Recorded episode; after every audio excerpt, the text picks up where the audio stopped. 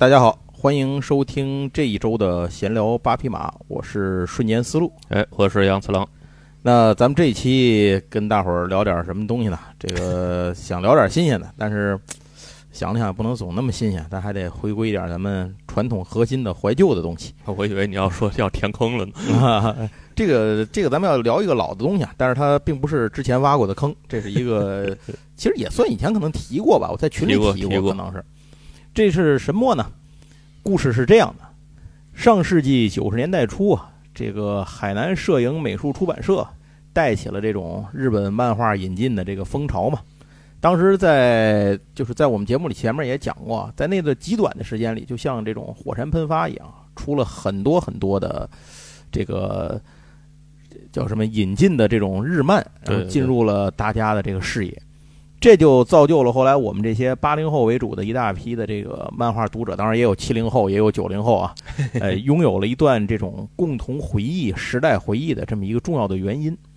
那就在那个时代的背景下呢，这种无需版权啊、随便能够引进的时代，这就是这这都不叫引进了，就是这叫什么随便出版的这个时代，假正版，对，叫这叫。八仙过海，各显其能。就是你这个出版社，你有本事有路子，你就可以引进自己的东西，你能翻出来，你就能出。那所有的出版社呢，都想在这个蛋糕上切一块。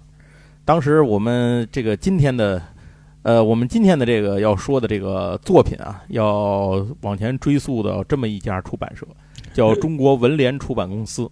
听起来是一个非常正经的出版公司啊，其实那会儿好像都是正经的出版社，得得有这个出版资质的出版社才能加入到，对，才能加入到这场游戏里头来。所以叫假正版嘛，就是这些漫画都是有版号的。对，但他们没有授权。啊，对。今天我们要说的这个故事，就是由中国文联出版公司在当时这我看到的版本里是最早引进的。这个作品呢，就叫做《超世纪大战海盗王》。其实刚才咱们在节目开头的时候那段音乐啊，就是这部作品的配乐。有人说一个漫画怎么还有配乐呢？是不是它动画版？这个这个从来并没有出过动画版本，没有动画版。这音乐哪来的？放在最后，我们最后说，这是一个重要的彩蛋。我们在最后记得说。那这期节目的选题其实应该说是源于我最近收拾柜子啊，就是收拾柜子的时候把这个当时当年这个书找出来了。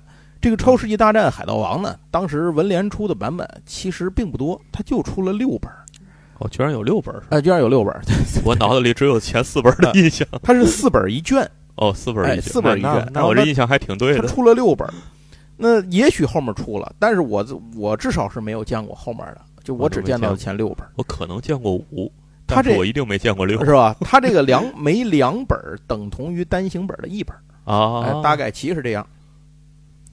但是后来过了很长时间啊，对，这是还说一个，当年我看见这个漫画的作者写的是车田正美，对对对，车田正美。那后来过了很多年啊，有机会我才能看到后面的结局，作品最后的结局是什么？其实在这儿，我我问一句，杨总，你当年等于也是看过的，你这么说，对我看过，我非常爱。你看的是这个版本吗？我看小版本，就白色那封皮儿的吗？但是这回就是我托杨总给查一下，这个当年是不是出过完整的版本，以及出过哪些版本？因为我自己所知。当年就是后来远方那个时代的时候，就开始出过四拼一了。啊，虽然我自己没买啊，但是我知道他出过四拼一，所以我就托杨总查一下这个东西到底有多少。结果呢，不查不知道，一查吓一跳。这个并不只是我印象当中的就是这么少。我当时一直以为这个漫画在咱们这边就只出了这么六集，没错。后来隔了好长时间出过一个四拼一，可能也没什么人看了。嗯，哎，这个就所以就没出过多少。但事实并不是这样，是吧？对啊，事实是。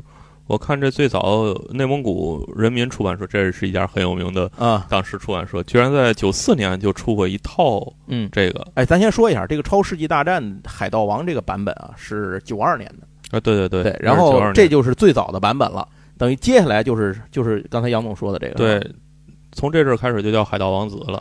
啊，就是其实这回归了正就对，应该叫海盗王子，海盗王子，对，是吧？对，我也觉得应该叫海盗王子，这之前不知道怎么起的名字。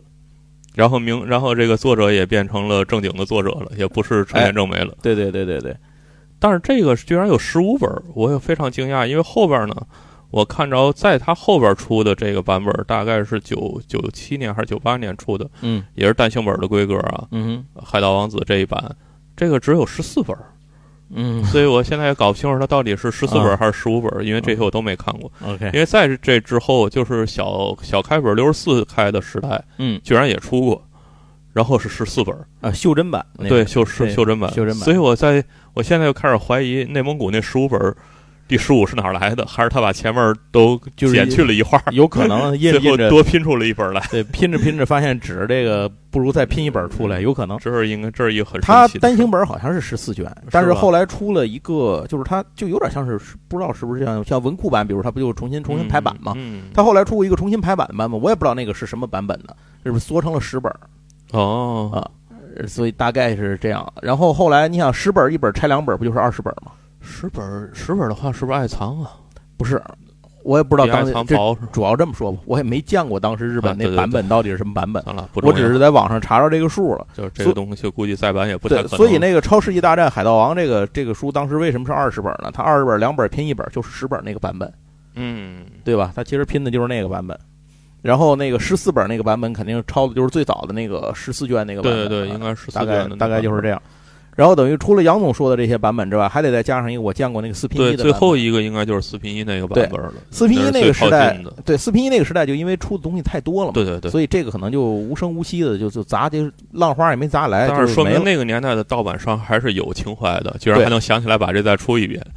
我原来以为这漫画已经被掩没掩埋很久了。我在群里头发这个东西，原来提到这个东西的时候，我觉得啊，咱绝大多数人看过的全都是前面这个文联的这个六本这个版本有的人认为是四本，有的人知道是六本，反正就是这样，大概就是这么个意思。那这样吧，咱们就说作为一个当年传播的比较小众，但是看过的人纷纷叫好的作品，咱们先来说说这个《海盗王子》，或者说这个《超世纪大战海盗王》。哎，当年这个故事它到底讲了一个什么事儿？帮助大伙儿先回忆回忆。我估计这个里有可能这期节目很多人没听过的，就是当年没看过的人也会比较多。您先知道他讲了一个什么事儿？嗯，这个事儿呢，应该是说是我看过的最早的海盗题材的对这种相关的作品。如果你不算金银岛这些玩意儿的话，这是我第一次知道这个基德这个名字。啊，对对对对对对，没错，我也是。然后后来您说像后来再知道的，像看《加勒比海盗》什么，那都是、啊那都是往后的事情了。呃，《超世纪大战海盗王》的故事发生在上个世纪，这个哎都不是上个世纪，它是十九世纪。十九世纪，曾经统治五大洋的有一个海盗的大头子，叫做德莱克船长，嗯，突然死了。据说呢，他遗留下了数百万英镑的财宝，大家听到这儿是不是觉得很耳熟 基本都这路数嘛。？One Piece，对对对。其实我说实话，我觉得 One Piece 可能在选题上有参考过这个东西。这这这必须的。那么围绕着这一堆的财宝，就展开了一场激烈的争夺。这个财宝呢，当年德莱克船长是留下了一张藏宝图，嗯可惜藏宝图被分成了两半儿，一半呢在极端军事组织的的首脑叫帕斯孔蒂上校手里头，嗯，另一个呢在德莱克船长的儿子，现在继承了德莱克家族的这个这个海盗势力的年轻海盗船长叫基德船长手里头。这位黑发的少年海盗呢，如今已经是非常有名气了，手持一把宝剑，叫做黑魔剑，令人闻风丧胆。双方呢，多少年这个多长时间以来啊，都想拿到对方的那半藏宝图，去找到财宝。故事就这么开始了。在法国南部的海滩上，正在享受阳光、沙滩和美女的基德船长呢，突然看到远处海面上有一群这种叫武装的摩托艇，正在追赶一艘逃跑的摩托艇。那个逃跑的摩托艇上有一个金发的女孩，这个女孩神情慌张，急于逃命，但是手里呢紧紧拎着一个小的这个手叫什么小提琴的箱子。即使他的摩托艇被击中翻倒，落入海中的女孩怀里还是紧紧抱着自己的小提琴箱，不肯松手。就在围上来的这群反派喽啰想要把女孩抓走的时候，就说这是海中间儿，你叫天天不应，叫地地不灵，谁能来管你呢？突然，一个年轻的男子从海底凭空钻出，不但顺手抱起了女孩，还稳稳的就站在了海面上，把这些人呢都吓得是捏呆呆的发愣。那黑色的头发、脸上的伤疤，还有左眼的眼罩，从他手上那把造型奇特的长剑，这些喽啰们就认出来了。呀，这不是咱们家老板帕斯孔蒂上校的死对头吗？这就是基德船长啊。问题是他是怎么站在海面上的呢？不等这些人多想，基德船长就表示：“哎，这姑娘挺好看，我带走了。”然后就这么凭空在海面上消失了。把围着他的这些反派喽啰们看的是目瞪口呆。这大变活人的戏法在海中间演起来，就没有人见过。突然，眼尖的人发现海面上有了一道黑色的影子。原来基德船长有一个虎鲸朋友叫库普，就是一只虎鲸。之前他就是借着这只虎鲸呢，从海面下面快速靠近，现在则是站在虎鲸的背上腾空而起。接着，基德船长在空中跃下虎鲸的背。黑魔剑斩出几道剑光啊，然后等重新落到海面，踩到鲸鱼背上的时候，这些喽啰们还觉得哎，什么事儿都没有。正说着半截，有一个人风镜裂成了两半儿，然后接着呢，就是连人带船都被砍碎了，最后只剩下一个人啊，开着船这个赶紧想回去去跑，想回去报信儿。这个时候，远处飞来了一柄旋转的弯刀，不但砍断了驾驶员的脑袋，而且呢，这个弯刀呢还飞旋着回到了投掷者手中。回到了一个穿着无袖夹克开衫的短发男子手中。这个人他其实是基德一家的这个呃，他们不叫基德家族，他们应该叫基德一家。对对对，基德一家的二号的武力输出，就是是算是基德的一个生死战友吧。叫乔卡巴拉德，是个意大利人。他用的武器是一个特制的那个反人耳弯刀。大伙儿见过那个？就是那叫什么？是是尼泊尔是哪儿的那个回旋镖吗？对对，不算回旋镖吧，就是那个。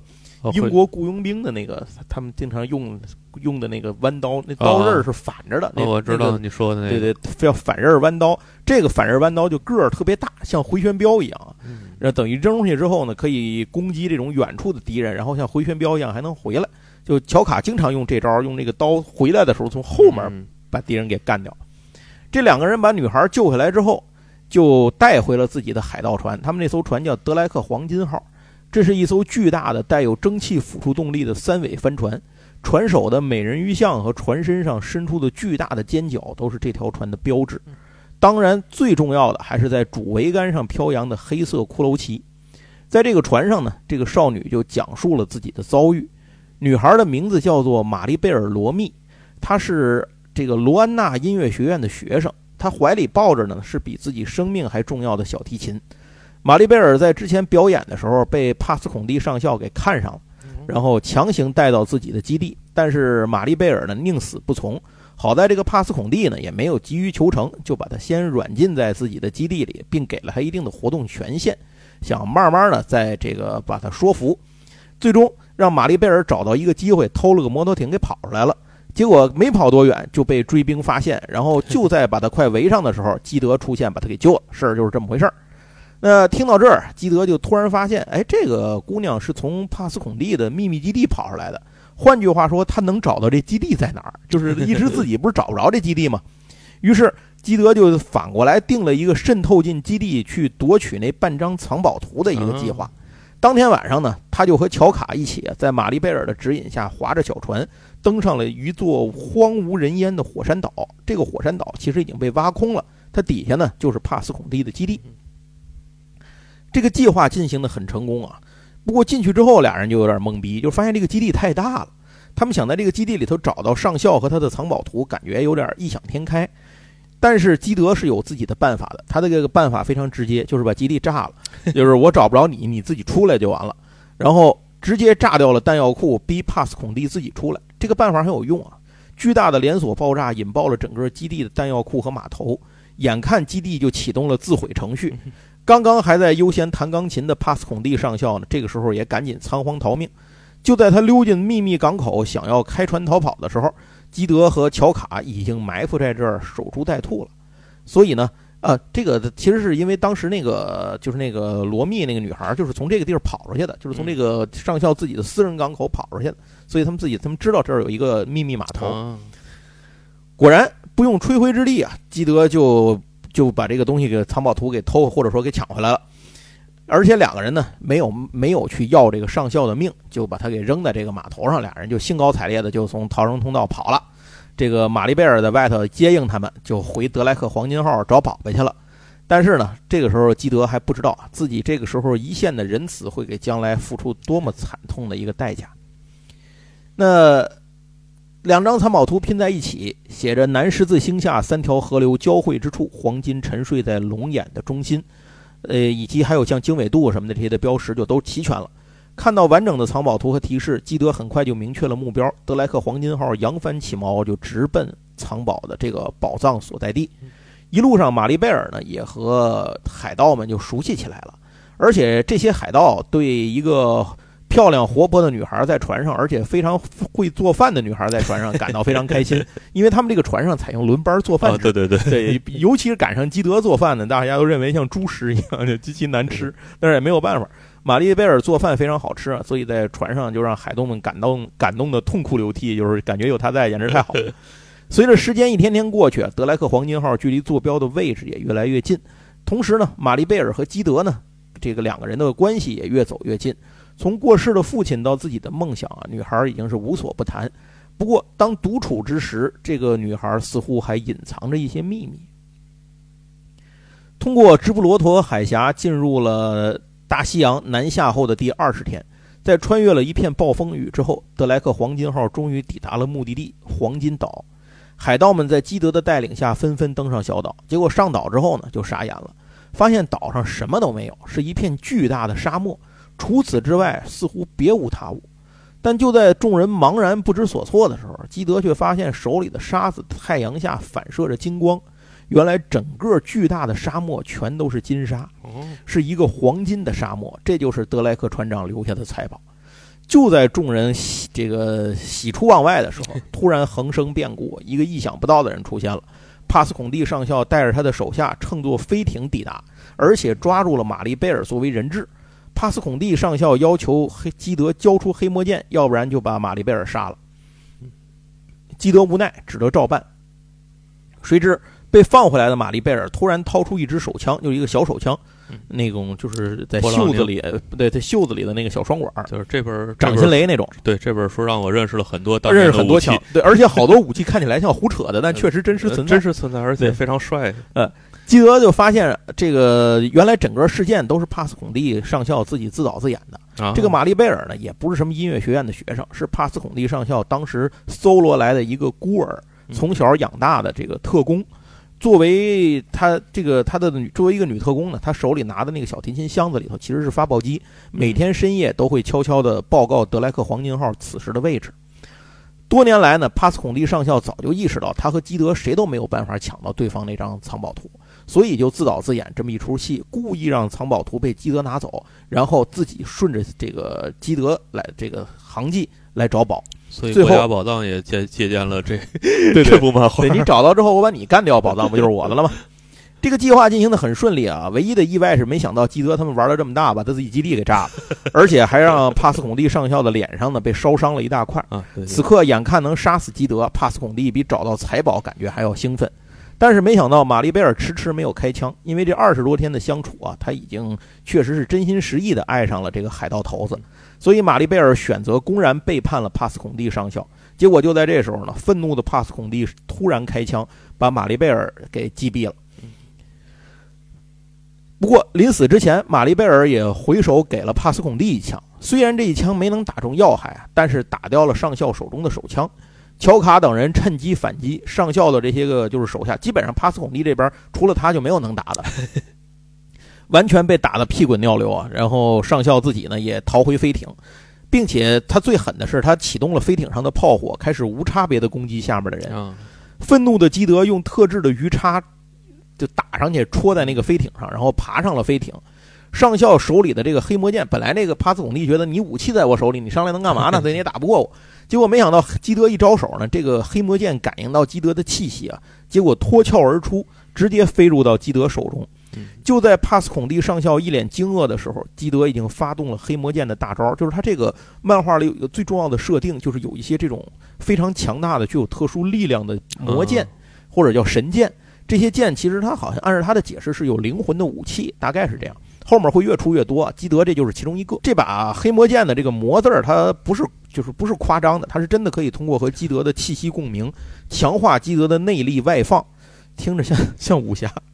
反正就是释放出一种巨大的雷霆之力，就像那个雷神之锤一样。然后虽然这个使用上有很多限制，但是每次发动出来就威力是非常巨大的。这一下就把这种铁甲飞艇直接当空击坠了。最终，基德选择让黄金岛的秘密永远埋藏下去，他把玛丽贝尔埋葬在这个黄金沙漠之下，让这儿成为这位少女的归宿。而玛丽贝尔的笑容呢，就永远留在了基德和基德一家的这些海盗们的心里。夕阳之下，德莱克黄金号扬帆起锚，重新驶向了茫茫的大海。这就是《超世纪大战海盗王》的头一个故事。这个男主角呢，是一个侠肝义胆、嫉恶如仇又充满冒险精神的海盗船长。然后以他的朋友，就像那个谁乔卡巴拉德，他们为代表的这个基德一家，还有像他的宿敌啊帕斯孔蒂上校，这都在第一个故事里头就算是都粉墨登场。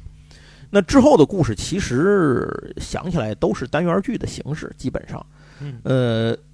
在一开始的那几个故事里，差不多就是给基德送伙伴儿啊，呃，就是让这些重要的伙伴陆续登场。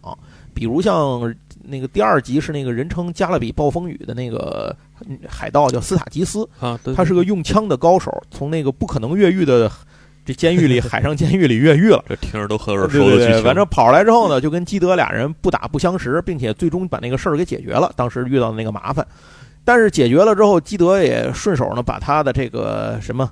就是把把这个斯塔吉斯的财宝给顺跑了，而且那里头最重要的是，斯塔吉斯特别喜欢的一个英国皇家皇室的一个红宝石戒指，对对对，一百克拉红宝石戒指叫红星，然后把那个戒指连财宝最后都让基德给顺跑了，并且通过这次不打不相识，让基德发现这个斯塔吉斯竟然是个女的，就是她是个女扮男装的一个一个这个妹子，而且其实人还很好看。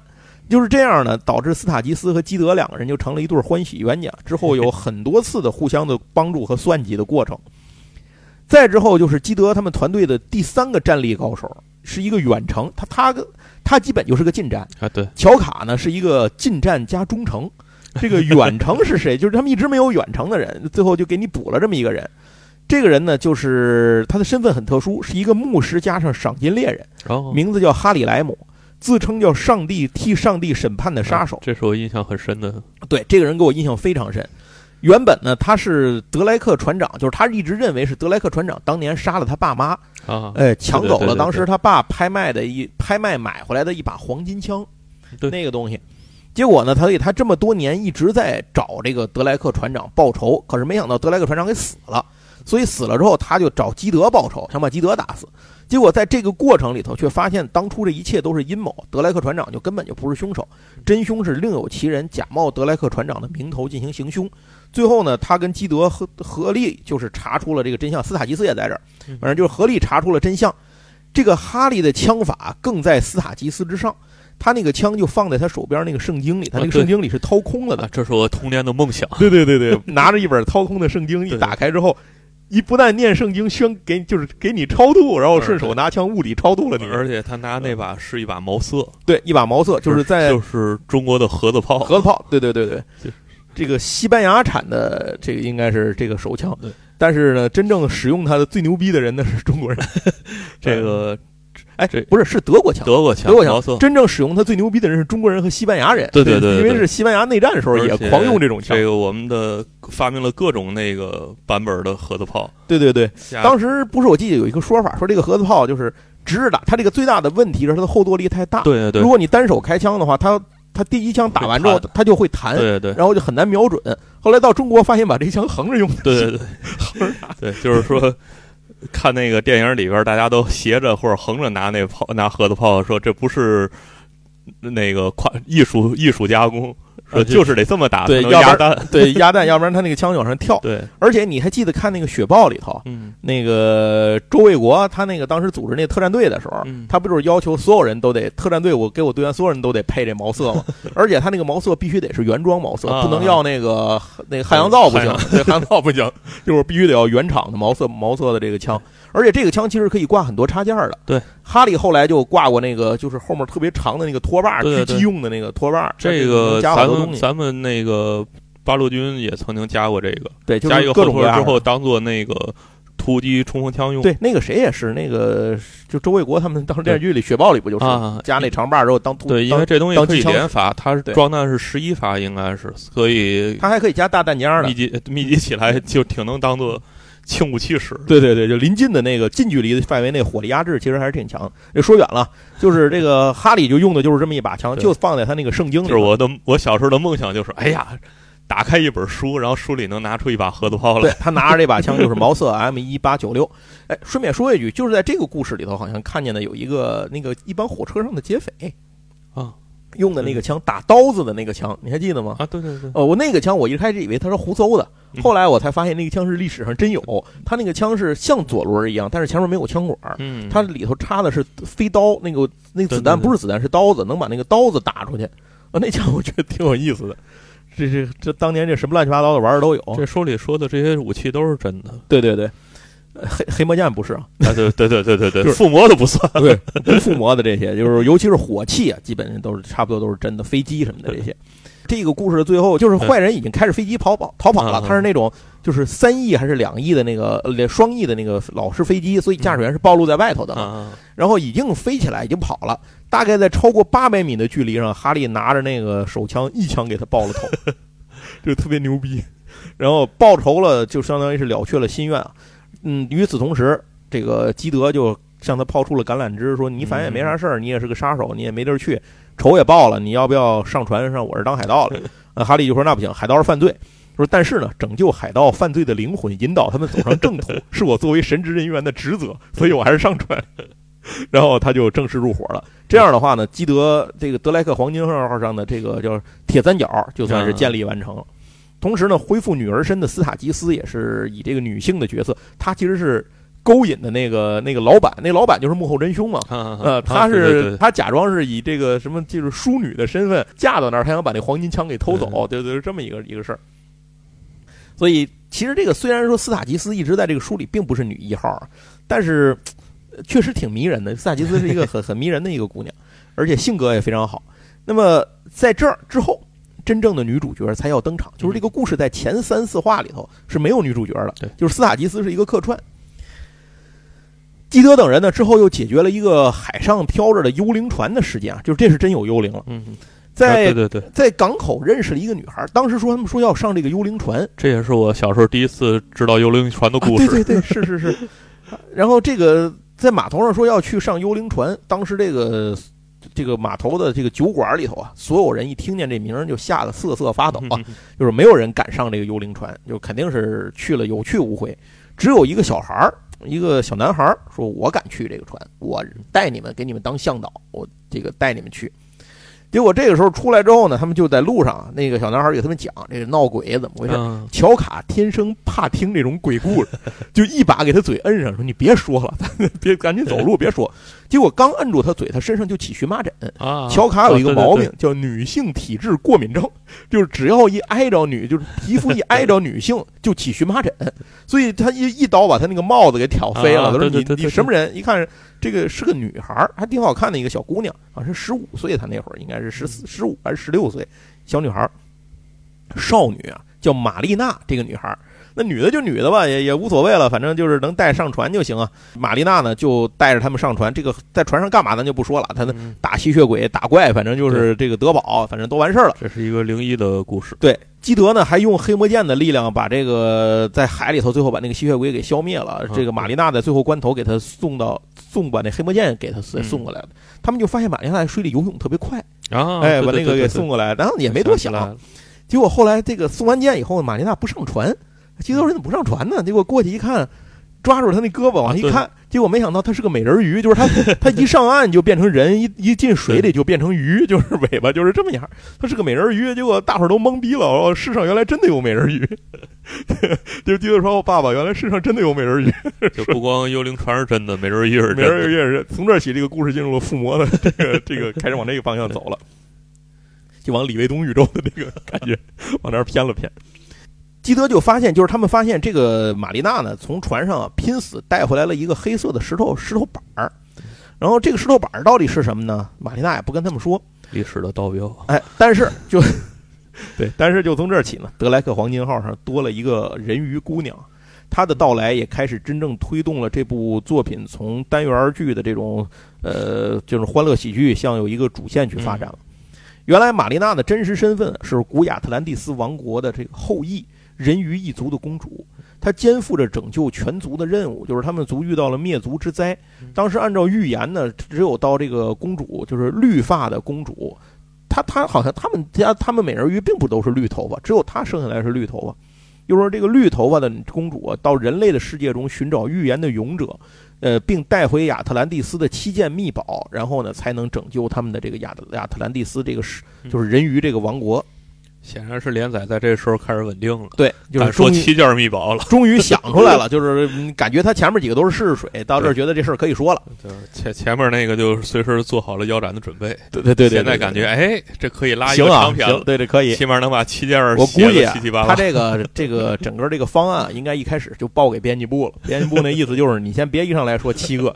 你先编点单元剧，大伙儿票选要行呢，咱接着连载。你写到第二个，也许你就被腰斩了。哎，对对对对，看了意思到这儿是可以的，可能出了那个保护期了，我估计是这意思。整个在后面找宝的这个过程里吧，玛丽娜和基德两个人呢，经历了很多很多的生死考验啊，也开始慢慢互相的理解并爱上了对方。因为一开始玛丽娜对基德的印象就是个流氓混混，就是就是那块黑石板呢，其实就是记载着七大秘宝的一个预言，但是它必须和另外一个金石板合在一起才能解读。可是那个金石板呢，就是不出意外的落在了帕斯孔蒂上校的手里，而且这个货呢，他不但没死，还又跑出来作妖一只。另外，帕斯孔蒂上校也是这么想的，就是他自己也读不了那块金石板，能解读这个东西的玛丽娜呢，就成了他要抢的一个目标。啊，当然了，坏人的目标在这里是无法实现的，这个阴谋是无法得逞的。基德和玛丽娜呢，先是在阿拉伯海域的海底金字塔遗迹找到了第一件秘宝，叫黄金假面具，打败了同样拥有神剑，哎，在这儿又出现了第二个拥有神剑的人，叫黄，那个神剑叫那把剑叫黄金獠牙。它的用的使用者是一个阿拉伯当地的一个剑客，是贝都因人的一个酋长，叫罗伦斯。然后这罗伦斯还养着一只狮子，挺牛逼的。这是基德碰上第一个能在一定程度上甚至能压制他的一个对手。这个黑魔剑和黄金獠牙的释放力量全力对攻啊，就直接凭空蒸发了一艘铁甲舰，就达到这个程度。第二件秘宝的信息是公开的，这是一个王冠，是由北欧一个叫做米德加尔多王国的这个国王所有。但是现在这个老国王体质不好，就是有有点要 GG 这个意思。西夏呢有只有一位公主是奉若掌上明珠啊，他这个王族啊好像是受过一个什么诅咒，还是有什么原因，就是反正也没说，故事里也没说，只说他这个王族多年来只生女儿不生儿子，所以就形成了一个比武招亲招国王的这么一个传统。只要能在这个王女十七岁生日时举行的比武大会上获得第一名，就能够迎娶王女成为这个国家的国王。所以各个这个地方的高手啊，在这个时候都会云集到这个国家。此时呢，已经就到了这场比武的时候。所以你得了国王之后，王冠自然不就是你的了吗？基德、乔卡和哈利呢，也就报名参赛。他们的想法是在仨人里头呢，谁当了国王都行，王冠到手就走人，也甭管什么娶媳妇不娶媳妇，扭头就就撤了，就就完了。这个赶紧能能润就润，对吧？拿了东西就润。结果没想到到了这儿之后呢，先是基德遇到了自己多年前的一个生死之交，北欧海盗世家出身的一个大汉叫柯南。嗯，接着呢，又是在这个同一个酒馆里头，哈利遇到了一个老熟人，但是这个人呢是他不想遇到的人。这是一个法国剑客，叫里诺温切拉。这个人用的是一个六英尺长的一个细长的西洋剑，这个剑身是具有弹性的，就像。那个，您现在看过《薛刚反唐》吗？盘珠枪，您知道吗？这就是抖，这就是软剑，就是这么一把剑。这个剑在高速攻击的时候，它的其实它是抽动的那个剑尖儿。据说它那个剑尖儿的速度能够超过音速。这个里诺温切拉呢，其实跟哈利以前是同门师兄弟兼生死好友，共同追求剑法，共同在这个剑道之路上这个寻求新的高度。结果没想到呢，哈利后来为了复仇，就是不练剑，开始使枪了。这在李诺看来呢，是对高贵剑客身份的侮辱和自甘堕落，所以他只想找哈利一决生死，就是就是你辱没了我们这个剑客名门的这个名头，要跟他讨个说法。乔卡的奇遇是最奇特的了，他独自出来喝酒的时候，因为那些人都找姑娘喝酒去了嘛，结果他不行啊，他他有女性过敏症，所以他就独自出来到这个街边酒馆喝酒。这个北欧街边也有像日本一样的酒摊儿，反正咱也不知道这个 这个作者比吕士是不是当年去过北欧，我觉得他可能没去过，反正有那么也有那么一酒摊儿，在独自喝酒的时候呢，救下了一个被秘密警察追捕的少女，他就请这个女孩吃了一顿，得知这个女孩第二天将会失去自由啊，乔卡就知道这个姑娘第二天可能是奴隶要被卖了，啊，所以呢，他就想起了自己，他少年的时候是在意大利街头流浪啊，也是受到黑帮的这种各种压迫呀什么的，嗯。反正直到遇到基德嘛，然后也是这种叫什么拼死求生的这么一种一种状态，所以两个人呢就互相鼓励了对方之后，这个姑娘就悄然离开了。这个时候，乔卡才突然发现自己的女性过敏症没有发作，哎，这是啊。破天荒的头一回，所以他对这个姑娘就留下了非常好的好感。第二天的比赛场上啊，罗斯布洛克王女就是那个国家的那个王女，十七岁的王女登场。乔卡这才发现啊，昨天晚上遇到那个少女，竟然就是这位王女阁下。就是王女头一天晚上，第二天她不就嗯就是要当这个什么叫结婚了吗？这这个相当于比武招亲嘛，她等于就是一个政治联姻的工具嘛。那另外呢，基德等人也发现这个赛事的比赛并不简单，因为他的赞助者就在那台上坐着，帕斯孔蒂上 校。另外呢，还有一个就是替生病的国王执掌权力的这个摄政王，似乎也有什么猫腻儿。此刻呢，乔卡也顾不了别的了，他此刻已经必须赢得比赛，无路可退了，因为他不能够让自己一见钟情的这个王女的被别人带走。嗯随着比赛的进行，这三个人的本事呢，就让他们顺利的晋级。而且哈利和李诺呢，这更通过一场生死决斗之后冰释前嫌。但是没想到那个柯南出问题了，意外失手，让对手直接打死在擂台上。嗯而且他还不是打死对方那个剑捅着他之后，在瞬间把他的生命力吸干，就吸成一具枯骨。啊，对对对，所以对方拿的剑其实也是一把神剑。嗯这个剑是相当于基德他们的剑是释放力量，那个剑是吸收生命嗯，哎，就是这么一个东西。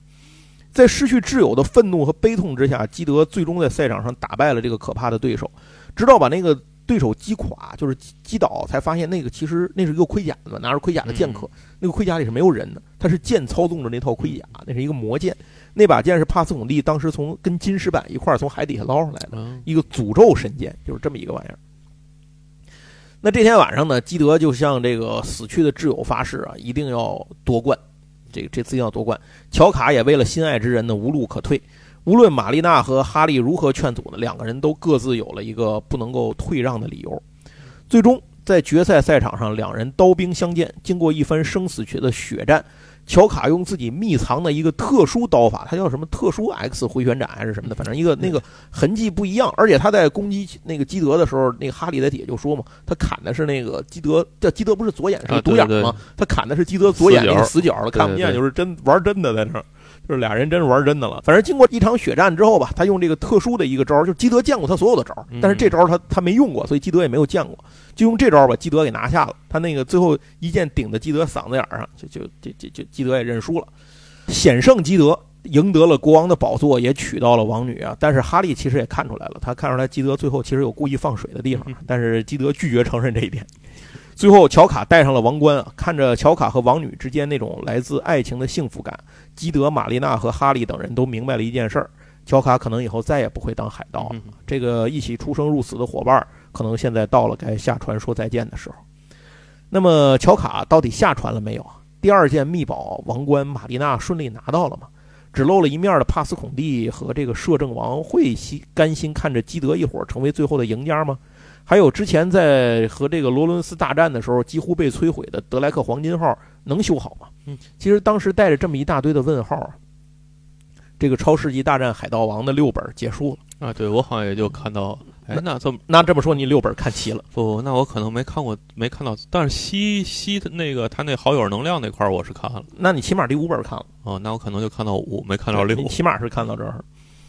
呃，其实，在第六本书的后面，如果你翻过来的话嗯，它其实是呃，不是后面最后几页。这个漫画特别特别仁义，它每一集的最后几页是预告下一集的精彩画面，你是可以看到下一集预告的。嗯，而且你翻过来之后，有后面的这个几卷的名字，而且它这个名字起的都特别好，什么魔女黄金枪，然后对对对吧？对对对什么魔剑克罗德，这反正那个名字起的都特别好。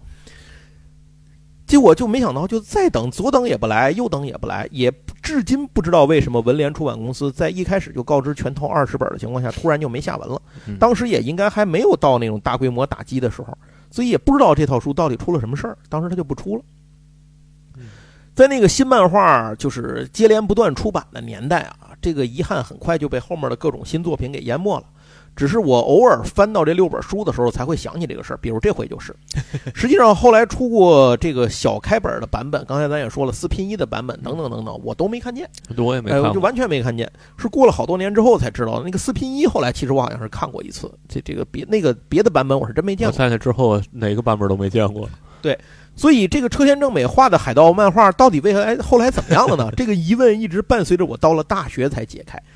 原因还是像以前我们的节目说过一样，在大学的时候，我们开始用 ADSL 宽带拨号啊上网了，就是已经告别了猫拨号的年代。很多人呢架起了这种个人的服务器，杨总那东西叫什么来着 FTP？FTP，是叫 FTP，好像是，我现在都想不起来了。对对，反正就知道这玩意儿就完了。时间过得太快了。这种服务器提供漫画下载，里头有大量各种各样的这个就是翻译的这个漫画扫描的。我就是通过这个方式偶然看到了这个漫画的全本儿。到这儿呢，我才知道啊，这个漫画呢，它的中文译名和《超世纪大战》就屁关系也没有啊，人家名字就是一开始杨总说的，叫《海盗王子》，作者当然也就不是车田正美了，是另一位叫做鱼野比吕士的漫画家。那当年没看完的剧情，终于给补上了。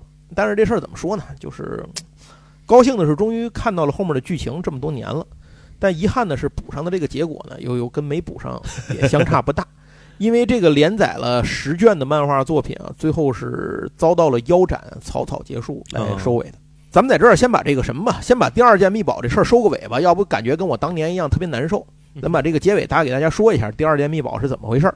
这个乔卡当时选了下船嘛，然后他把这个皇冠呢作为礼物藏在一个玩具熊里面，送给了玛丽娜作为跟大家分别的礼物。嗯所有人心里都非常不舍，但是也明白此刻乔卡的是是没有别的选择，这是他最好的选择。但是在回去的路上，刚修好的这个德莱克黄金号就遭到了帕斯孔蒂和摄政王的埋伏。是这个摄政王没有魔剑，但是他有一个魔笛，这个笛子能够像那个印度笛子控制蛇一样，它能够控制一堆的宝剑，就能把那些剑飞起来，然后一组飞剑。这哥们儿要在中国，可能能在什么什么剑派里头练练练练招是吧？九剑仙是吧对，走剑仙这这一招呢，也许还能够练一练。当李逍遥的师傅。他他当不了，就是他这个功夫不来自于他本身啊，来自于那套那个魔笛。谁吹你吹你也能用，就是这么一东西。呃，结果结果他这个一组剑呢，虽然很奇，就是很很怪异啊，但是也并不是说难以无法对付。而且乔卡呢，半路还是赶来了，就是一刀就把那个呃摄政王脑袋给砍了。与此同时，基德登上了飞艇，跟帕斯孔蒂上校对决。这个时候，帕斯孔蒂上校也抽出了一把神剑，这把剑叫做光龙剑，就是您想象一下那个《星球大战》里的光剑是什么样的，可以透过遮蔽物斩杀对手嗯。那黑魔剑的力量也被压制落入下风。基德就非常奇怪，说：“你这个帕斯孔蒂，你怎么能有这么多亚特兰蒂斯的东西呢？”对方这才揭开真相，原来帕斯孔蒂呢也是古亚特兰蒂斯的后裔。七大秘宝的力量呢，可以毁天灭地，也能够复苏再造，全看使用者如何运用。帕斯孔蒂认为现在人类的世界过于腐朽堕落，毫无价值，所以他认为应该把人类都灭了，再再造亚特兰蒂斯。哦，他是降临派的。哎，他是降临派的，对对对，他是降临派的。最后又是两把神剑对撞之后，彻底炸毁了飞艇，基德生死不明，但是众人都坚信他还活着。至此，玛丽娜呢也拿到了呃面具和和这个王冠两件秘宝的部分呢就结束，咱就不接着往后讲了因为要讲今天就成讲故事了，太长了。呃，到这儿为止，其实整个故事的节奏和脉络啊都很不错啊，真的是都挺好的。最好看的部分已经过去了。哎，包括对人物的塑造和故事的情节的把控啊，以及各种伏笔、暗线的设定都挺好。应该这么说吧，《海盗王子》的选题和故事啊，前半部分我觉得可以打个八点五分儿，是甚至到九分都没有什么问题。作者的这个咱前面说了，不是车田正美，是于野比吕士。当时国内的出版商可能是觉得车田正美，因为圣斗士正火嘛，对，所以就都给安了个圣斗士的名头。毕竟高桥留美子都啊改叫鸟山明了，都都改叫鸟山明了。您于野比吕士他是什么人呢？咱给大家简单的介绍一下文学常识部分。于这个于野比吕士他是日本大分县人。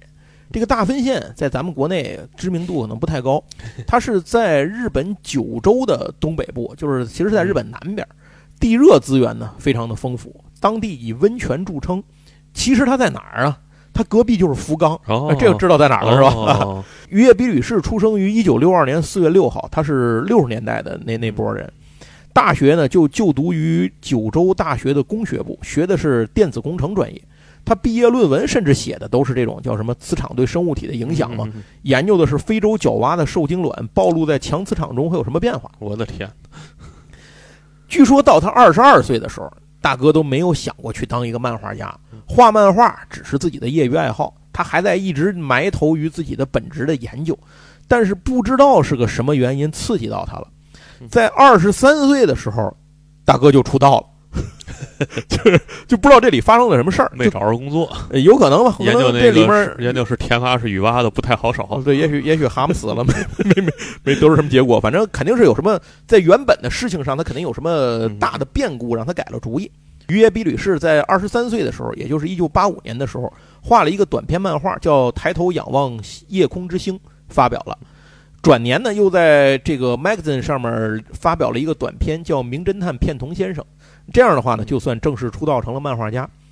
但是他真正打出知名度，还是在一九九零年的讲谈社的杂志叫《Special》这个杂志上面连载了刚才咱们一直说的这个叫《海盗王子》，这是他人生的头一部长篇连载。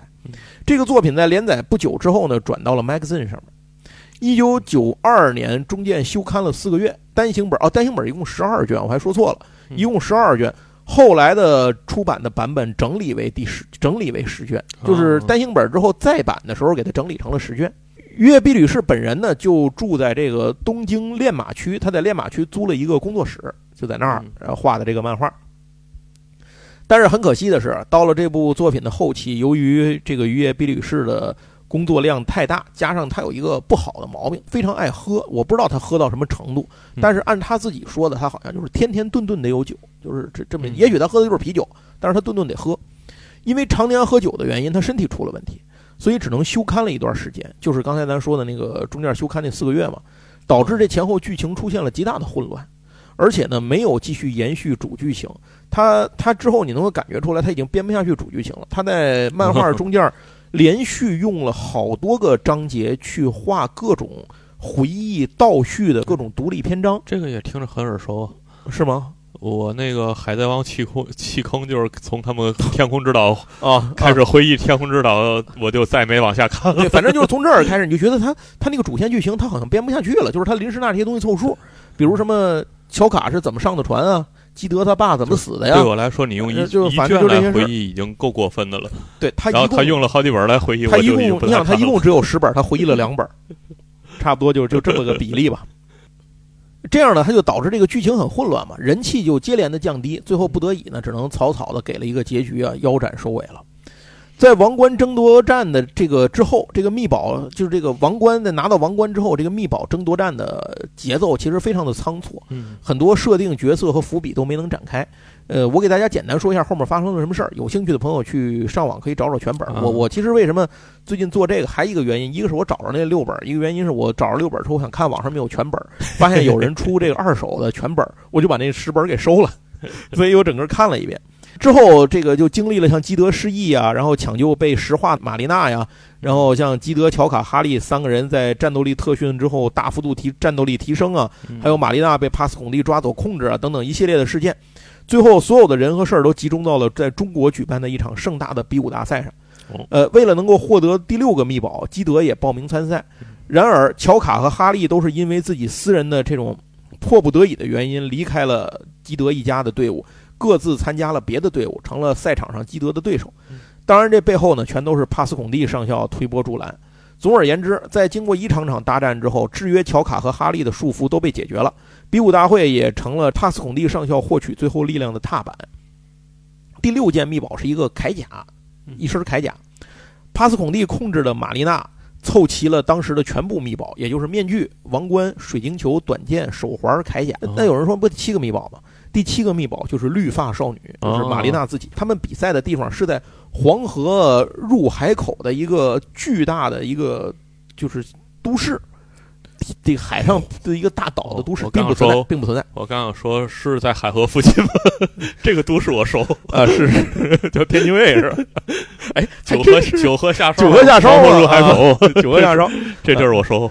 呃，然后那个可能不是这个，他们黄河不止一个入海口，对是对对对，改道了改道了改道了。对，然后反正就在这个这个背景，你想它是清朝啊，是吧？嗯然后正好黄河大海东，这个地方是一个城市，就是一个一个特别长的桥，一直通到一个这个大的一个岛屿，它是一个岛屿都市。这个岛屿都市没想到呢，就是建立在一个叫亚特兰蒂斯的当年的飞空要塞的上头，那个要塞沉在那儿了，上面是长年累月呢，时间长了堆积了好多东西，就是让人以为是个岛屿，结果在上面盖的这个城，其实那个城底下是一个那个飞空要塞。七大密宝的力量呢，就让玛丽娜可以控制这个要塞，等于间接的，其实也就是帕斯孔蒂就控制了这个要塞。玛丽娜呢就被这个帕斯孔蒂用那个手环，那密宝里有一个手环，这个手环可以替换他的人格，就相当于是把他的呃变成了一个密保工具人了。在最后啊，反正这事儿就是经过最后基德的拼死的搏杀啊和真情的呼唤，最后这个这些手环什么密保都不叫事儿，咱们就越过这一段，给大伙儿直接说结局。飞空战舰里一场恶战，帕斯孔蒂这次是真被砍死了，一剑让基德从肩膀上砍到肚子啊，就再牛逼也死了。玛丽娜呢，摆脱了人格控制，摧毁了这个操控密保，摧毁了空中战舰。帕斯孔蒂消灭人类的计划呢，就此失败。这一战是所有角色重要角色都到场了，包括一些角色，其实在最后这个，你想这场比赛是在最后第九卷开始的，哦，呃，一共十卷，第九卷开始了。在这个时候，是一些重要的角色，很有戏份的重要的角色，在第九卷才登场的角色，故事就这样结束了。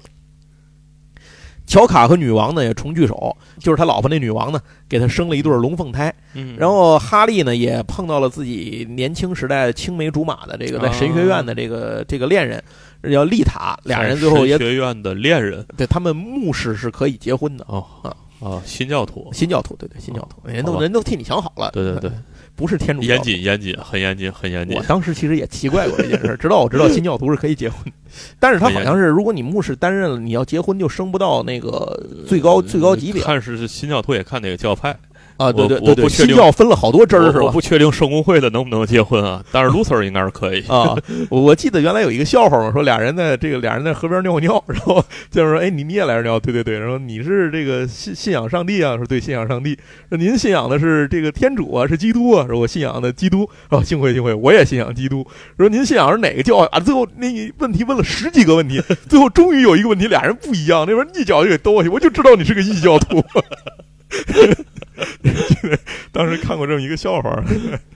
反正这是哈利他们这一阵儿，但是他那个恋人呢是有癌症，身患癌症。但是后来呢，玛丽娜说呢，人鱼的那个王国可能有药能够治疗他这个事儿，所以呢，也有了一个新的希望。斯塔基斯最后带跑了比赛的所有的奖金和宝藏，然后基德和玛丽娜经过千辛万苦，终于又重新走到了一起。德莱克黄金号扬帆起锚，带着所有的秘宝前往亚特兰蒂斯的海底都市去救玛丽娜的族人。故事到这儿，眼看要开始一个新的篇章之后，就这么结束了。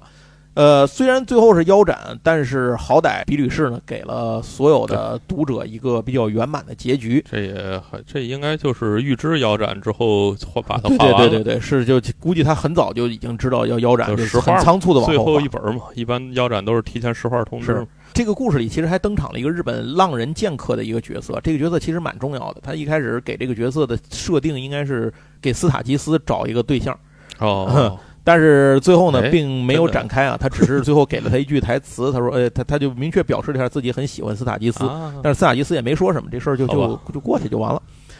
海盗王子就这么虎头蛇尾的，最后匆匆结束了。在最后第十卷的最后一页啊，渔野比吕士还写道：“希望讲坛社有机会能够哪怕让自己自费出版第十一卷，因为自己已经想好了后面哦他们到亚特兰蒂斯冒险之后的这个故事了。但是很遗憾的是，这个想法再也没有能够实现。这是一个悲伤的故事。在一九九四年，就是《海盗王子》连载结束之后，雨野比吕士开始连载一个叫做《觅食战记》的故事。这个故事讲的是世界上的很多石头是拥有秘密的神秘的力量的，一些有缘分的人持有这个石头就能够激发出这个石头的力量，从而让他达到获得超越人类的能力。主角呢跟这个男一号跟男二号啊是青这个青梅竹马的哥们儿嗯，他们还有一个女孩儿跟他们一起长大，俩人都喜欢这个姑娘。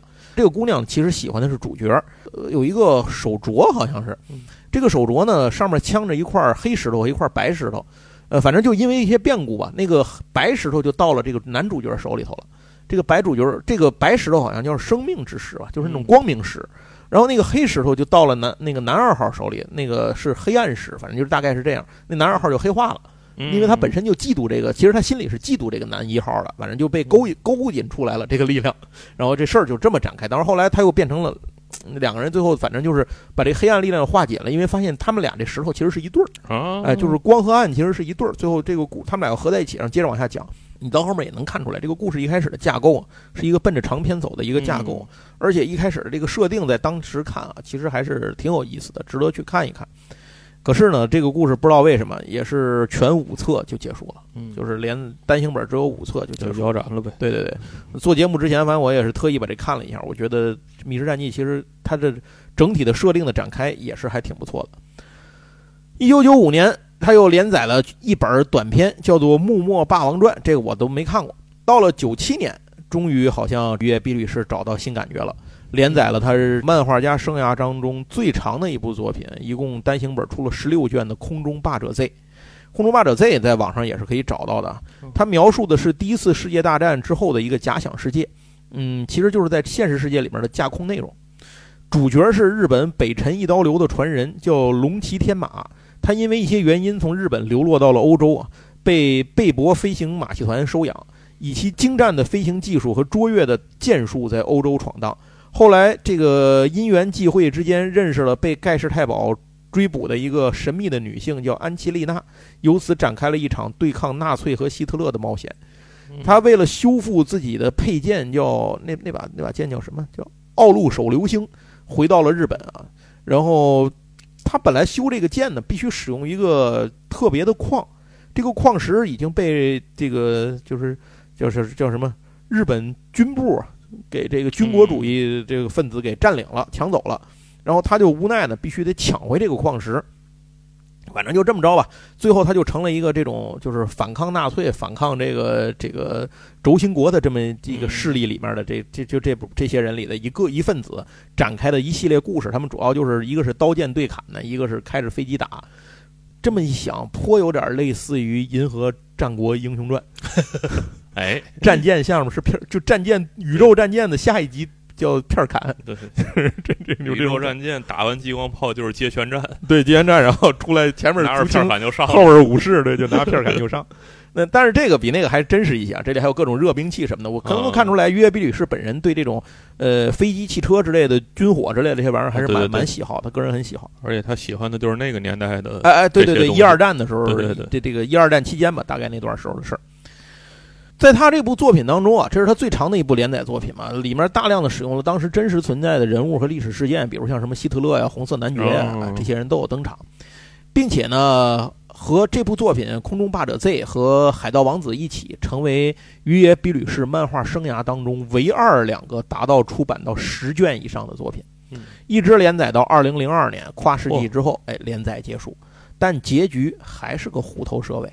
这个似乎就是于野比吕氏漫画家生涯里一直存在的一个问题，就是他会设定能展开，但是却无法驾驭后面的结构、嗯整体结构和节奏，这个故事的走向，他都不太好驾驭，不知道为什么。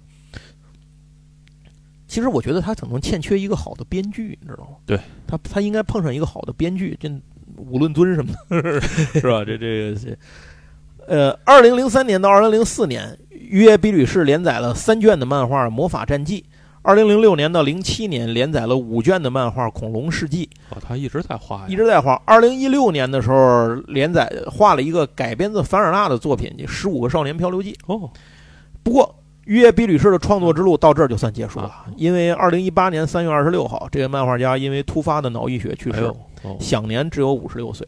还是喝的太多了，反正他的身体，个人感觉应该是很不好。那手边呢，只留下了一部未完成的福尔摩斯小说改编的漫画《巴斯克维尔的猎犬哎，哎》，成为其遗作。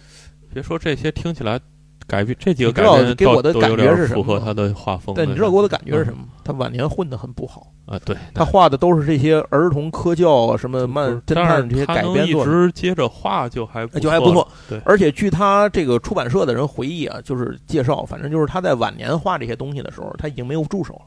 哦，他已经完全不请助手了，也不知道是请不起还是是是怎么着，嗯反正我觉得他肯定混的是不太不太好的，就是嗯处于那种还能在这个圈儿里，但是混口饭吃，大概是这个感觉，给人的印象是这种感觉，这是我胡猜的啊。如果嗯您有了解的人，因为我实在查不到他晚年的这些情况，您要是 有了解的，可以给我们留言说一下。那据说在他的工作计划列表里头，还有一部后面等着改编的作品，就是《血字研究》。啊，哎看来他接了一个改编福尔摩斯小说的活儿。其实他的画风画福尔摩斯还真挺合适的，是啊，因为你像那个海盗王子，就是这个时代嘛，就是十九世纪末嘛啊，，对，那凡尔纳，你想他改编那不也是所以就是看他其实他那画风和他从海盗王子看还挺适合这年代的对。而且你想啊，他在《海盗王子》里有一个帕斯孔蒂上校一个重要的道具。白鲸型潜艇，你想这个东西，潜艇、大白鲸，反正基本上你想吧，都是那个时代的那些个想象。这肯定是一个这凡尔纳的迷，哎，对，反正就是这类的东西，或者白鲸，这他肯定也是看过的，对对吧？这个有这些东西。呃，我觉得啊，这个综合评价这位漫画家和他的作品有这么几个特点。首先啊，他想象力很出众。以《海盗王子》为例，里头充满了各种新奇有趣的元素，像什么灵魂武装啊，呃，神秘的古文明啊，传说中的神灵和秘宝啊，流传世间的各种民间传说，失落的远古世界，超古代文明和这个科技啊，对，他什么恐龙岛什么的这些东西，在他那个作品里不都出来了吗？然后像什么空中战舰，还有哦对，还有一个他那那个德莱克黄金号那艘帆船上头，他们是个蒸汽动力帆船嘛。后来那个帆船改造之后，是把那个呃，就是那个谁，那个帕斯孔蒂上校的他有那艘飞艇还是他那个潜艇上面的那个亚特兰蒂斯引擎给装上了，所以变挺牛逼的。而且他那个船上本来不就有个女美人鱼像吗？他美人鱼像上面有一个桅杆的头，看着像个炮筒一样，那还就是个炮。那个东西是啊什么？怎么用的？是他把黑魔剑戳在后面有一个、有一个开关，把那剑戳进去，然后他握着那个剑发力，就是他的力量通过那个剑蓄到那个炮里头，美人鱼到后面蓄满了，美人鱼就会张嘴，对对，然后对他炮口就会一声吼一样就打出一发炮弹你，那个雷神之锤，那，巨强那发炮，能把那种就是他那什么，对方的一个舰队中间给打没了，砰一下直接给消没了那么一个玩意儿。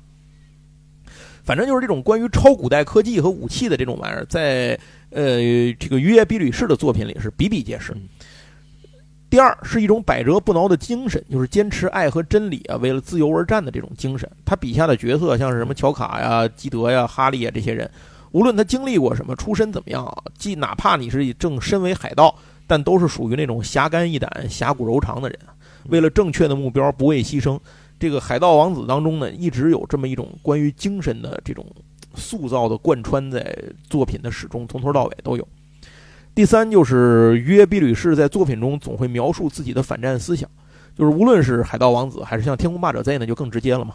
呃，前者里面那个帕斯孔蒂上校，其实你一看他那个风格，就知道他是纳粹，就是他所有的那一套东西就是纳粹。到了这个《天空霸者 Z》里面的背景直接是二战，美术落榜生就直接登场了，哎，所以主人公一行呢对抗的就是纳粹德国，当然还有日本军国主义，就是日本军部什么的都是他们的敌人。这个第四应该是第四个特点，就是约比吕氏有一个很好的设定力，他对这个主要角色的身世啊、造型啊、这能力啊，还有性格呀，再包括世界观的各种设定细节的描述，你都能看出来，他做的是很细致的。做人设的能力，哎，做人设非常强，他其实可能应该干动画去。哎，第五，他的画工很出众。我没有看过他早期出道的两个作品，嗯但是《海盗王子》其实就是他头一个长篇，也是他第三个作品。从这个作品上完全看不出新人的那种笔触，就画的非常的成熟。这《海盗王子》这个里头啊，应该说是他的画风是很流畅的，笔触非常的这种这种叫什么顺滑，嗯，画面的线条干净，而且角色的特征鲜明。尤其擅长绘画的是迷人的女性和各种超古代兵器这种这种车辆、舰船这些玩意儿。这个在尤其在女性角色里啊，无论是这种成熟冷艳呢，还是这种神秘高贵或者是泼辣的，呃然后活泼可爱的，甚至是可怕的女性嗯，她描绘起来都非常的形象吸引人。而且她特别擅长绘制各种可爱的小动物角色，比如说那个基德其实有一个宠物是个白色的小猴子，叫菲菲，一直跟着他这小白猴。然后还有他们他那里头动不动那个人物就会变成 Q 版，嗯，对对，有点像鸟山明的那个画，其实动不动变 Q 版。还有各种幽默桥段的使用也不错。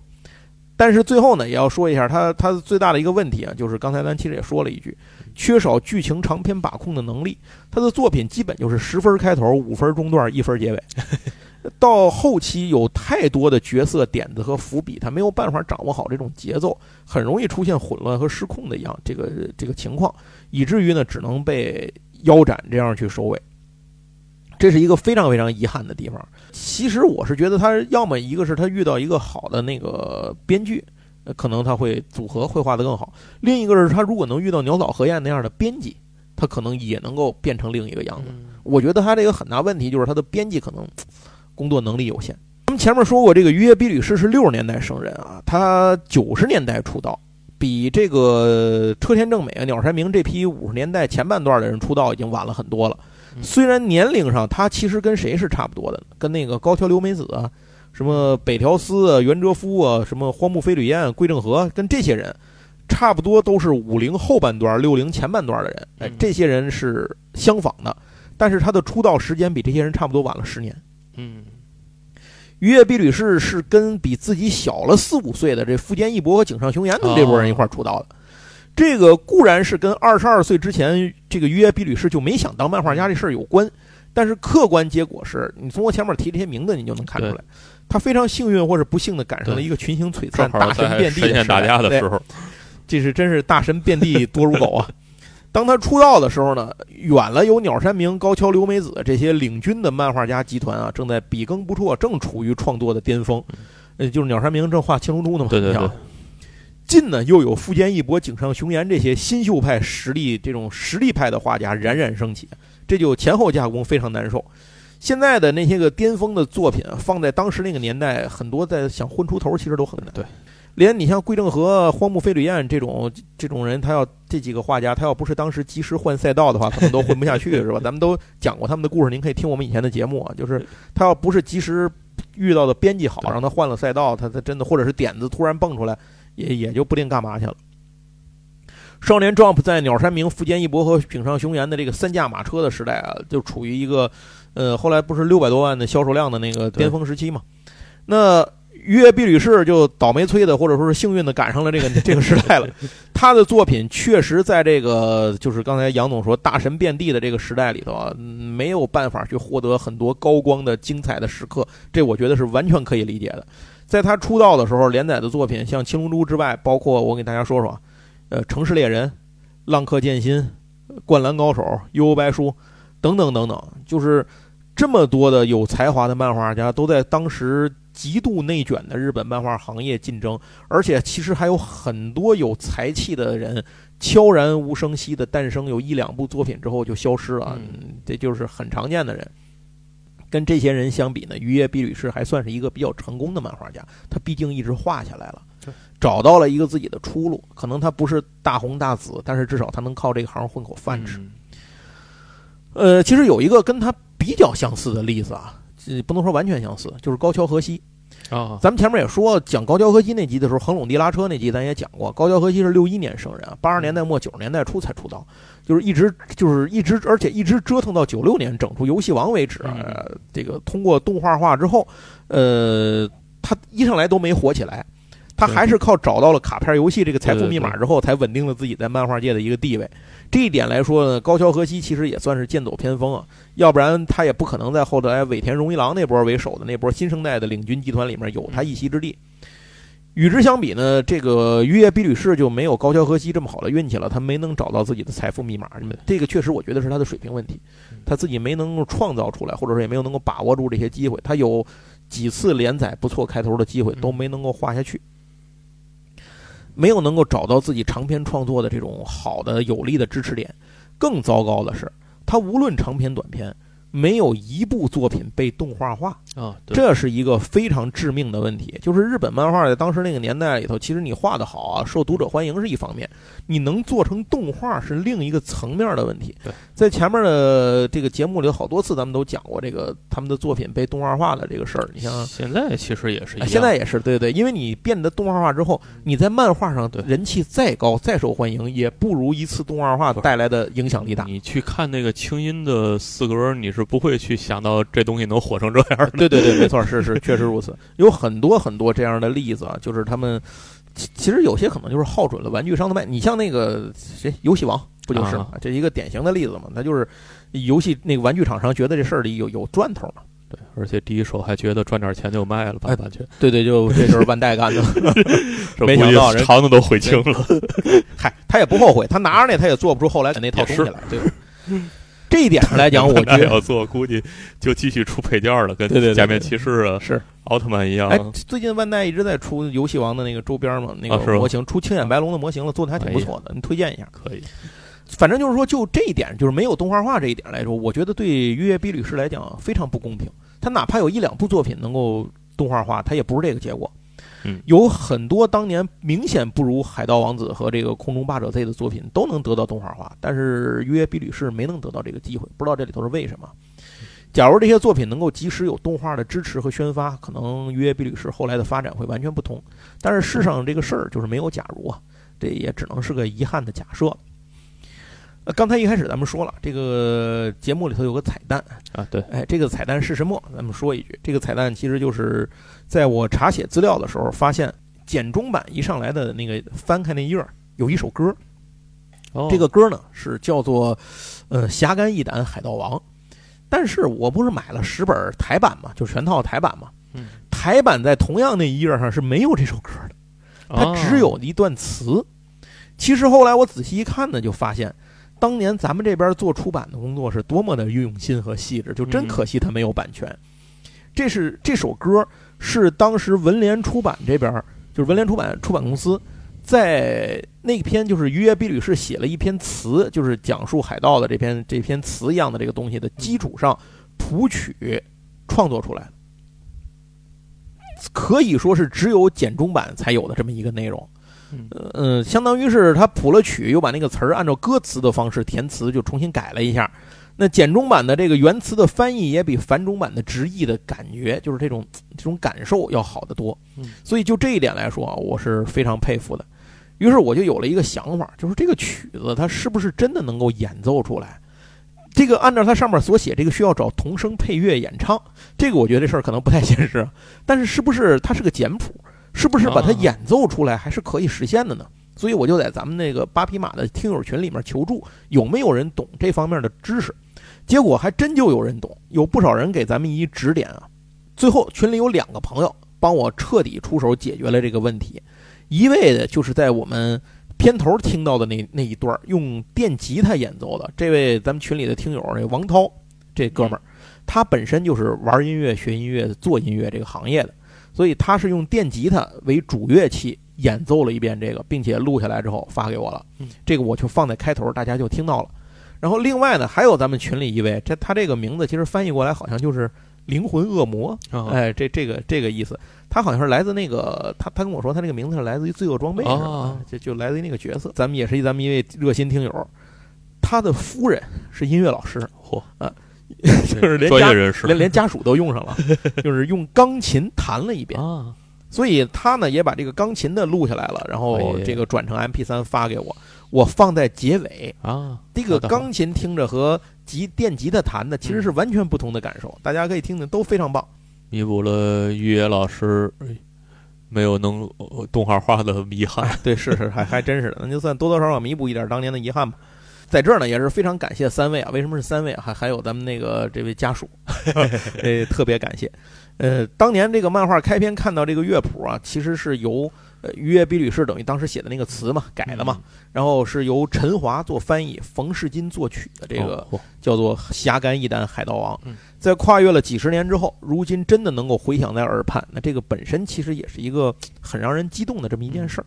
至于歌词呢，我也会把它放在本期节目的喜马拉雅的配文里头。另外，上期那个杨总、阿斌你们过来做的那个卡片那期节目，很多人问杨总讲的那些小卡片什么样，在哪能看见？我在这儿说一句啊，我把它放在了那期节目的喜马拉雅的配文里。其实您点开配文就能看见。喜马拉雅现在有一个智能的文本，但是底下还有一个配文。对，嗯，不，如果你选了配文，智能文本就不产生，就不看，就不产生，就是这样。我有时候就用智能文本，我纯粹是因为懒，就是懒得懒得写配文。哦，哎，那行，就是这么回事儿。另外那个呃，对对，就是说我发现好多朋友可能没有这个习惯去去点开那个配文，好多人都不知道有配文大。家可能都以为那个智能文本就是就就是配文儿，对对他对对对就不看了。对对对，你像上一期的话，我我有的时候像这种有这种呃，比如说一定点名提到应该看一下的东西，我一般会放在那里头，让大家瞧一眼是什么样子的。大家如果还有兴趣，也可以去 B 站看我的视频。对，上回小卡片我都录哎了视频。然后今天呢，咱们其实要讲的这个内容就结束了，关于这个这位约比吕士和他的海盗王子的故事。嗯呃，如果大家有兴趣的话，这个漫画在网上是很容易能够找到的，现在是可以看一下的。呃，大家可以看看。我觉得虽然虎头蛇尾了，对，呃，但是依然值得一看。他的想象力还是很有意思，而且他的画工很成熟。对对对，在这儿吧，我最后吧，我们加入一个小广告，您嗯大伙儿耽误点时间听一下。这是我们朋友做的一个桌游，呃，帮他做个宣传，就是就借这点机会呢，给做个宣传。我们这朋友是以前在我们节目上，其实给他节目做过内容，嗯，小传说哦哦，就是地核桌游工作室房老师跟大宝他们做的，房老师又要出新东西呃，了他们又要出新东西。之前那个小传说，咱们群里好多人其实都买了，啊包括我在内啊。杨总买没买我不知道，没买你出去，没没买别说话。我在回忆，我我们家桌游都没拆。对我我猜到来了，就都我猜到你这个基本都没拆了。他们新做了一个游戏，跟那个小传说呀是属于一个系列，就是四十九块钱系列的，啊，都是那属于那种一个是便宜盒小，随身揣着走，然后属于多人聚会游戏。这个游戏叫《惺惺相惜》，这个星星呢是星星的星。啊它哎，对，你知道他们这个系列的第一个游戏叫《以讹传讹》吗？就大鹅那个画啊，画那个，，对哦哦哦，这仨是一个这仨一系系列都是小盒四十九元系列。你知道那卖了多少了吗？那个你说以讹传讹啊不知道？据说卖了五万左右，五万盒左右。哎呦啊他们进的那个超商的渠道。啊很是颇受欢迎的那个作品。他们那个小小传说卖的也很好，啊小传说卖的，小传说是创了一个众众筹的人数人数最多的，一万多人啊参加众筹，牛了逼了啊！呃，这个惺惺相惜呢，也是隶属于这个系列。呃，这也是一个简单介绍一下吧，它也是一个这种就欢乐的聚会向的游戏，也是属于一个猜心类的游戏。啊，呃，游戏里就是一群猩猩吃瓜，结果比谁更聪明，在吃瓜的时候聊天儿，比谁更聪明呢，纷争不下，所以大家都决定猜一猜对方的心思。嗯这个游戏里有几种卡牌，第一种叫做这个回答卡，回答卡就是每人有一套，它里头包括绝对不可能、不是、也许是、绝对是，哦哎，就这样一堆。然后接下来呢，有有这种双面的问题卡，有九十张。理论上讲，这个问题卡你可以自己做，啊，你随便做。然后问题卡呢分成很多类型，比如说观点类的、生活类的、情感类的、性格类的等等等等。玩的时候你就随便从这里头拿几类组成一个排池，嗯哎，你就拿几个组成一个排池，这就可以了。那这游戏具体怎么玩呢？就是在一开始的时候，在你组建好问题库之后，你就从里面抽一张，抽三个问题，这个三个问题把它放在这个这个就是就相当于放在场上嘛，然后由谁当庄？比如说你当庄，那这个问题问，假如说你问你一个问题，然后你觉得这个问题呢描述和你自己的情况是很不一样，比较一样，还是完全一样，等等等等等等，你就把那个答案扣着放在这三个问题上头，你选好了放在这上头，其他的人根据他们对你的了解，在这底下摆出来他们认为你是怎么回答的。嗯。比如你是个二货嘛，对吧？嗯。你自己写绝对是，嗯。这些让人猜，哎这应该是啊，可能是绝对是，反正就猜。嗯。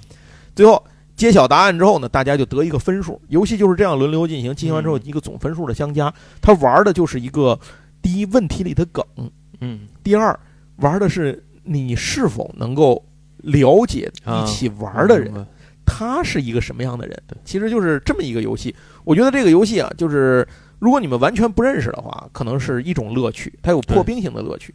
如果你们非常熟悉，会有一个非常嗯好玩的感觉。另外，大伙儿一看这个画风就知道了，各种各样的星星，这个全是大宝操刀的。呃，他们现在，他现在正在魔点上正在预热呢，还没有正式开始。他是在四月十八号，今天几号？今天是三哦，不是不是是，他是三月十六号开始，三月十六号晚上七点到四月十八号，等于一个月啊一个月的时间。回来我也会把这个图放在那个什么里头，放在咱那个配文和扔在咱群里头。反正四十九块钱嘛，大伙儿有兴趣可以参与参与，支持一下我们朋友做的这个游戏。行，那今天正经这个广告也讲完了，正事儿也讲完了啊。最后还是请大家帮忙给点赞转发。如果您有喜马拉雅的月票，还希望能够不吝赐票。月票也要非常感谢大家，咱们在月票榜上一全靠大伙儿帮忙。那这对我们的节目的流量和露出啊，其实非常的关键。最后的最后，还是咱们群的一个广告。我们有一个听友群，叫做“闲聊八匹马”听友群嘛嗯。参加的方法是您搜我的微信，叫 G A O 高高八四六零九三九四嗯，然后理由您写个加群，加我好友，我把您拽到群里头来。